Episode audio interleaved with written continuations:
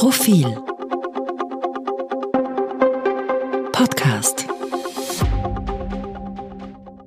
Traumhochzeiten vom filmreifen Heiraten und von der riskanten Freiwilligkeit. Und wieder eine Ehe geplatzt, die vor wenigen Jahren mit einer Traumhochzeit begonnen hat. Hat an nichts gefehlt seinerzeit. Schlosskapelle, Blumenschmuck, Pferdekutschen, Agape auf eigens gesperrtem Dorfplatz, Blasmusik, blütenstreuende Kinder, was halt so dazugehört. Nachher Festtafel im Festzelt, acht Gänge vom Feinsten. Jahrgangsweine und Champagner. Brautmutter und Bräutigammutter in würdigen Ensembles, die Braut in furchterregenden Massen weißen Verpuppungsmaterials. Und nun, zwei Kinder später, sind die treue Schwüre Schnee von gestern. Kann vorkommen.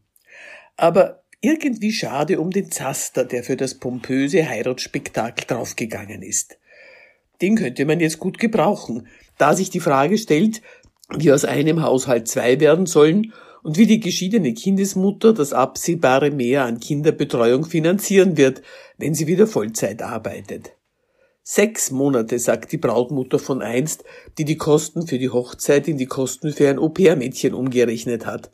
Mindestens sechs Monate Au-pair würden sich ausgehen, wenn wir das Geld noch hätten. Also wirklich, darf man so denken? Wo bleibt da die Romantik? Das Geld steckt eben in unvergesslichen Erinnerungen. Sind die nichts wert? Eigenartigerweise erinnern sich die Beteiligten gerade an nicht so geglückte Momente. Den Ring, der ihm hinuntergefallen ist, als er ihn ihr anstecken sollte, daran, wie sie beim Hochzeitstanz beschwipst aus der Kurve gewalzt ist, an das kotzende Kind ihrer Schwester, an den Brummschädel vom Schnaps. Selektierendes Gedächtnis halt. Wird vielleicht wieder andere Bilder auswählen, wenn der derzeitige Frust abgeklungen ist. Trotzdem bleibt die Frage, war's das wert? Ich stelle sie aus der Sicht mitteleuropäisch sozialisierter Personen, die keiner kulturellen Tradition ausufernder Hochzeitsfeierlichkeiten verpflichtet wären. Dennoch hat sich das Heiraten auch in diesem Kreis von der schlichten Nachkriegstrauung über das lässige Missachten konventioneller Formen durch die Hippie-Generation zu einer immer bombastischeren und kostspieligeren Inszenierung entwickelt. Nix gegen den Wunsch, seine Liebe offiziell zu besiegeln, sein Glück mit anderen zu feiern, sich einen Fundus an Erinnerungen zu schaffen, von dem man in weniger glücklichen Zeiten hoffentlich zehren kann. Aber wann sind daraus diese zwanghaft ritualisierten Selbstdarstellungen mit dem Charakter einer schweren Pflichtübung entstanden, für die man professionelle Wedding Planner, zweijährige Vorlaufzeiten, sensationelle Locations und Brautjungfern in Brautjungfernkleidern von einheitlichem Pastell braucht, abgestimmt auf die Farbe vom Brautstrauß. Woher der Trend kommt, ist offensichtlich, denn alle diese prächtigen Hochzeiten erinnern penetrant an die Heiraterei in US-Filmen. Wir importieren wieder einmal nicht nur amerikanische Bräuche, sondern auch einen amerikanischen Geschäftszweig. Kannten wir vor ein paar Jahrzehnten den Beruf der Hochzeitsplanerin? den der Hochzeitsfotografin, des Hochzeitsvideografen, die Location-Betreiber, die Festzeltverleiher, die spezialisierten Catering-Unternehmen, die BrautmodenerzeugerInnen, lauter neue Fachleute, die davon profitieren, dass das Heiraten strengen neuen Vorgaben folgt. Wenig betuchte Brautpaare und oder ihre Eltern verschulden sich inzwischen für eine rauschende Hochzeit. Was für ein Jammer. Andererseits leben auch immer mehr Paare unverheiratet zusammen, selbst gemeinsame Kinder sind längst kein Grund, sich unters Ehejoch zu beugen. Unters Ehejoch, so sagen sie zwar nicht, aber was sie verweigern, ist genau das.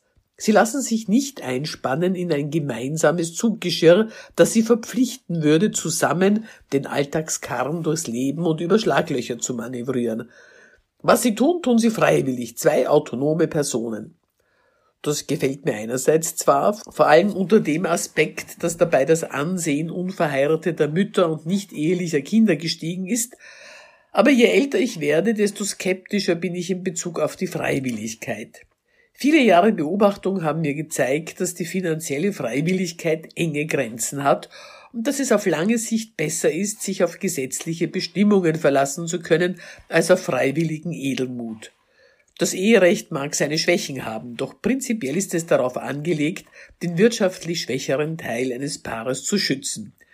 Inzwischen unterliegt zwar auch die nicht eheliche Lebensgemeinschaft einigen Bestimmungen, die verhindern sollen, dass sich eine Person nach dem Ende der Partnerschaft verschüssen muss, wie das Dirndl vom Tanz, aber verheiratet zu sein ist die etwas bessere Variante. Das könnte sich ruhig herumsprechen. Es muss ja nicht unbedingt dazu führen, dass aus dem Akt der Eheschließung ein geldverbrennendes Super-Deluxe-Spektakel wird. Und solange man nicht davon ausgehen muss, dass der Hochzeitstag schon der schönste im Leben einer Frau gewesen sein wird, ist heiraten ganz okay.